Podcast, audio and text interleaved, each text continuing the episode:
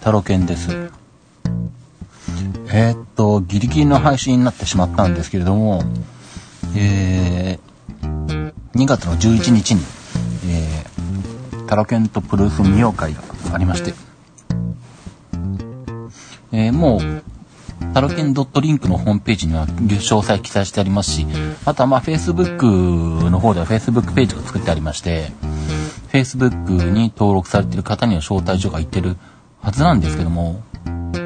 でもなんか、えー、300、ん ?Facebook 上の友達が300あった割にはなんか、えー、招待するっていうのの中に出てきた数が少なかった気もして、えー、なぜか後で考えてみると、ん？この人いなかったみたいな気がするぞみたいなのがいくつかあったので、ひょっとしたら Facebook で友達になっていただいている方でも、あの、まあ、タロケンとプロレスを見る会の招待状が行ってないかもしれませんので、えー、もしまあそういうこと方いらっしゃいましたら、あの、まあ、すいませんけど、えー、ちょっと検索していただいて、イベントページに来ていただいて、まあ、そこから、あの、参加申し込みもししていただけるんであれば、あの、申し込みしていただけるといいかなと思います。えっ、ー、とね、正式名称がね、えー、っと、タロケンとドインディーなプロレスを見る会、ハテナ、カッコ、あ、違う。ハテナの後、えー、6ですね、数字の6。タロケンとドインディーなプロレスを見る会、ハテナ6。2, えー、2月の11日です。なんでもう明日ですね。えー、まあそこにも書いてあるように、えー、まあ昼からなんですけど、横浜の地下鉄のセンター北駅、12時15分集合で、そこから徒歩7分ぐらいのところに会場があります。えー、今もう参加予定で、えー、7名、えー、予定いただいてまして、なので、これを俺入れてるのか ?1、2、3、4、5、6、あ、僕が入って7名か。で、あとはツイッターで1件参加したいっていう声もあったので、ひょっとしたら8名ぐらいになってくるかもしれないんですけど、まあ、まだまだ募集してますので、あの、人数に余裕があるというか、まあ、いっぱいになることはないと思うので、あの、まあ、この番組を聞いて今から行きたいという方がいらっしゃいましたら、Facebook でも、Twitter でも、メールアドレスでもお知らせいただければと思います。で、まあ、えっと、ご参加いただく方は、あの、まあ、Twitter か Facebook のメッセンジャー、で採点連絡ができることと、あとあの、まあ、何かトラブルがあったりした場合に、緊急連絡先として携帯番号をお知らせしていただきたいので、まあ、ほとんどの方が前にも来られていらっしゃる方なんで、携帯番号をお知らせしていただいてるんですけど、えー、っと、で、お知らせしていただいてる方には僕の携帯番号もお知らせしてるんですけど、まあ、もしあの、タラケンの携帯番号知らないよっていう方がいらっしゃいましたら、あの、まあ、Facebook のメッセンジャーなり、えー、Twitter のダイレクトメールなり、まあ、もしくは普通のメールでも構いませんので、頑張れ俺、アットマーク gmail.com に送っていただいても構いませんので、あの、電話番号、交換をさせていただければ、えー、いいかと思います。で、えー、っと、まあ、10、うん、8月10日のこの夜の時点で、えー、締め切りを一応して、で、それでチケットの手配をするんですけど、まあ、えー、当日の朝とかでも、まあ、多分前売り料金で、あのー、入らせてもらえると思うので、えー、料金2000円ですね。はい。まあ、もし急遽行きたいという方がいらっしゃいましたら、まあ、あのー、当日午前中なんかでも連絡いただければ、えー、チケットを取ることはできると思います。で、まあ、終わるのがどうだろう。3時半、違うな。12時半会場、13時開始。まあ3時間やったとして3時過ぎには終わるのかな。ぐらいじゃないかと思います。で、その後はまあセンター北駅に戻って、まあ会場の周りには何もないので、センター駅、北駅まで戻って、まあ、あそこだと、まあ人数が結構いるんで、フードコートになるかもしれませんが、で、まあそこでお茶会などをして、えー、行きたいと思いますし、まあ僕の方はあの、帰りが、あの、東名の高速バスで、東名枝から帰るんですけど、まあ、何時だったかな ?7 時台とかだったかな？まあまあ結構時間に余裕があるんで、まあその後個人的にお話ししたりとか、なんかしらすることも可能ですんで、えよろしければ、あの、お越しいただければと思いますね。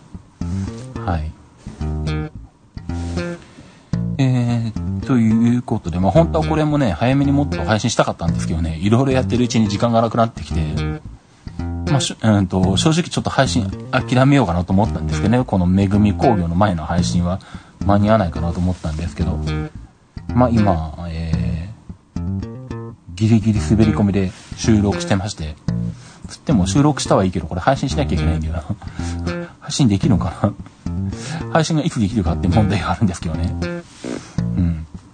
まあ、ちなみに、えー、今も本当に思いつきで配信を思い立って、あの、もうベッドに入ってあの、寝ようとしてる時に、しかもあの、レモンサワーとか飲みながら、あの、寝ようとしてる時に、まあ、いまいち寝つけないので、えー、ちょっと軽く状態を起こしてですね、ベッドに寝転がっていると状態なんですけど、まあ、この状態で収録もできるんじゃないかと思ってですね、最近あの、いかにだらけた状態で収録できるかっていうことをですね模索してるもんですから、まあ、これでどんなもんだろうと思って試してるところもあり、えー、急遽収録してますね。なんで、これが、えっと、2月10日の朝6時ぐらいなんですけど、果たして配信してる暇がどれぐらいあるのかどうかっていうね、10日中に配信できるかどうかっていうのは何とも言えないんですけど。で、あとなんだ、前回の配信した時に、あのー、まあ、今一人暮らしをしてるんですけど、なんで一人暮らしになったのかっていうね、そこのところを、まあ僕としては、確か何で喋ったんだっけ？ジムナスティックスニュースで喋り、アップルンルンで喋り、クレアジテックナベニューで喋ったので、なんかもう3回ぐらい喋ると、あの、なんか喋り尽くした感じがあったんで、僕の中でもなんかみんなに伝わってるのかなっていう 勝手なイメージがあったんですけど、まあよく考えたら、クリラジを聞いてらっしゃらない方は一回も聞いたことがないんですね。なのでまあ一応一から説明をすると、まあえっと、去年の12月24日のクリスマスイブの晩に、えっと、嫁さんとまあ、クリスマスパーティーの代わりを、えー、まあ、代わりっていうのかな。それを兼ねた、あのー、飲み会を、えー、焼き鳥屋でやってまして。まあ、毎年、あの、まあ、うちの嫁さんが焼き鳥、そこの店の焼き鳥が好きなんで、まあ、特にケーキ買ってきて、うちでクリスマスっぽくやるよりも、まあ、一応取りたし、あの、あそこの美味しい店で、あの焼き鳥食べるかってことで、ここ2、3年そこで、えー、クリスマスのイブは嫁さんと2人で焼き鳥を、えー、食べたんですけど、まあその中でふとしたことから喧嘩になりまして あの、全然そんなつもりはなかったんですけど、まあそこで、あの、なんだ、えー、まあ今の、も、あの、前のマンションは、あの、住宅手当とかの関連もあったんで、嫁さんの名義になってるんですね。なんであの、まあ、出ていけっていうのは嫁さんの方から発せられる方になるんで、僕は出ていけと言われる方になるんですけどね、何かあると。うん。で、まあ、嫁さんの方から出ていけと言われて、じゃあ出て行ってやるわっていう話になってですね、まあそこの辺はあの酒も飲んでることもあって、売り言葉に買い言葉ね。で、まあちょっと家から離れたところで JR にも乗ったりするような、隣町にいたもんですから、えー、そこからとっとと帰り、えー、普段のあの、自転車局の中継とか、あの、体操の取材で培われた、あの、お泊まり用の荷物を取りまとめる、あの、スピードが半端なくも速くなってるので、それでさっさと荷物を取りまとめ、えー、で、嫁さんが帰ってくる前に家を出て、えー、で、静岡の街中に移動しながら、えー、iPhone で今晩から泊まれるビジネスホテルを検索し、そこでさらに予約もし、えーで、もう、そのクリスマスイブの12月24日から、もうホテルに入居し、あの、入居じゃないよ。あの、泊まり込んでしまったんですね。で、そこから帰らず、えー、そのまま、あの、そのタイミングでもう入居できる、あの、新しい住まい探し、まあ、マンスリーマンションなんですけど、なんかあったんですね、そうしたら。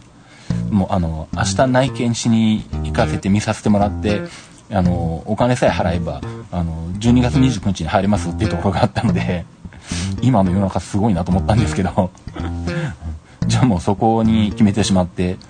そのまま引っ越そうと。まあいる荷物だけ取りに一回帰ったりとかしたんですけどあと車も置いてあったんで。でもうそこで新しいウィークリーマンションでマンスリーマンションか。まあそこでえー、っと荷物をどんどん移動していって住む環境を作ってしまい、えー、まあ今に至るという感じですね。うん、なんでまあ、あの、まあシズマックの仕事の方も、えー、自宅が所在地になってたんで、それも書き換えなきゃいけないんで、あの、仕事のホームページの方の住所も書き換え、で、まあ固定電話も、あの、まあ前も話したか、えー、050番号のえー、アプリにし、えー、ファックス受信もパンファックスにし、一応まあ以前の状態と、まあ、同じようなことができる状況はさっさとまあ、えー、オンラインサービスを使って作り。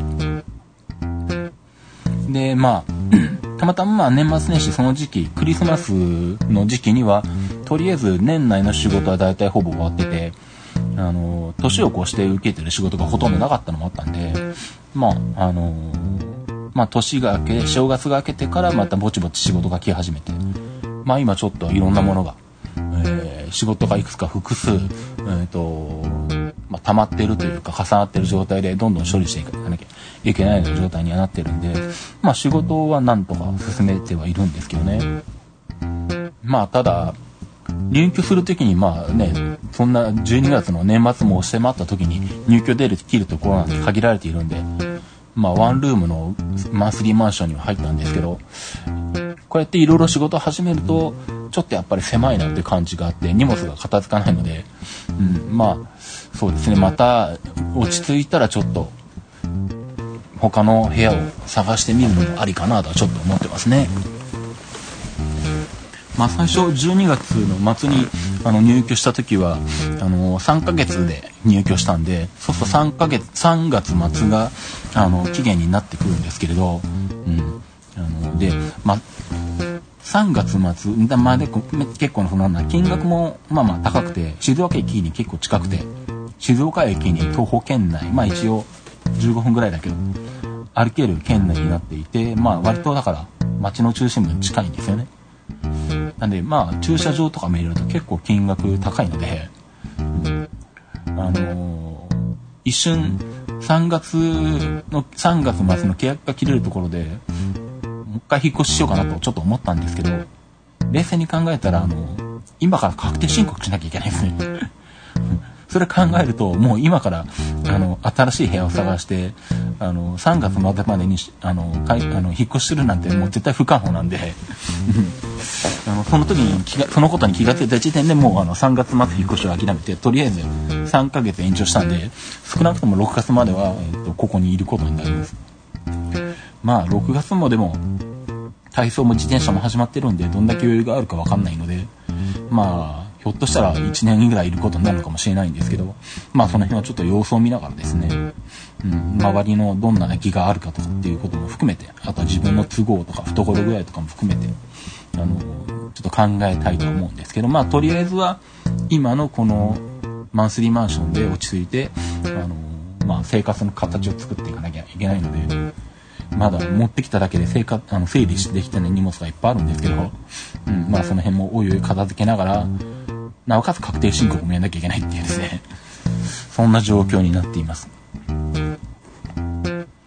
で、まああれですね、まあ前もちょっと言ったんですけど、あのー、タロケンのファンクラブ的なものを作れないかと。まあいや、ドネーションですね、ドネーションを受け付ける体制をしっかり作ろうかなと思ってて、えー、今その辺も、えー、準備しようとしています。で、この間たまたまその、なんだ、クラウドファンディングをまた改めてちょっと調べてたら、あの、キャンプファイヤーで、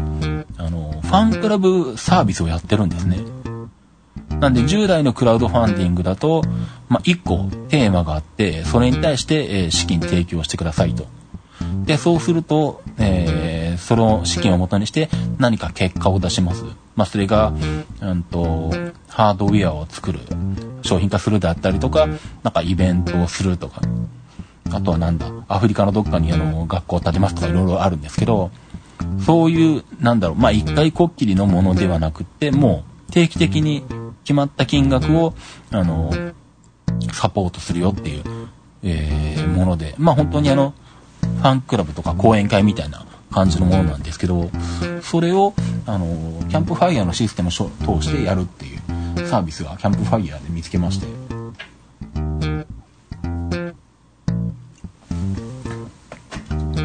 応手数料が10%取られるのかな、うんまあ、その中でリターンとかもある程度考えなきゃいけないみたいで、まだそんなに細かいところは見てないんですけれど、まあ、個人ベースでやるのもいいけど、まあちょっとこのシステムも試してみたいなっていうところがあるので、今のところそれを使おうかなと、えー、目論んでいます。なんでまたその辺、まあそのキャンプファイヤー経由のファンクラブも進めると思うし、まあそういうのじゃなくて本当に単発で、例えばなんでしょう。別にあの、お金じゃなくてもいいので、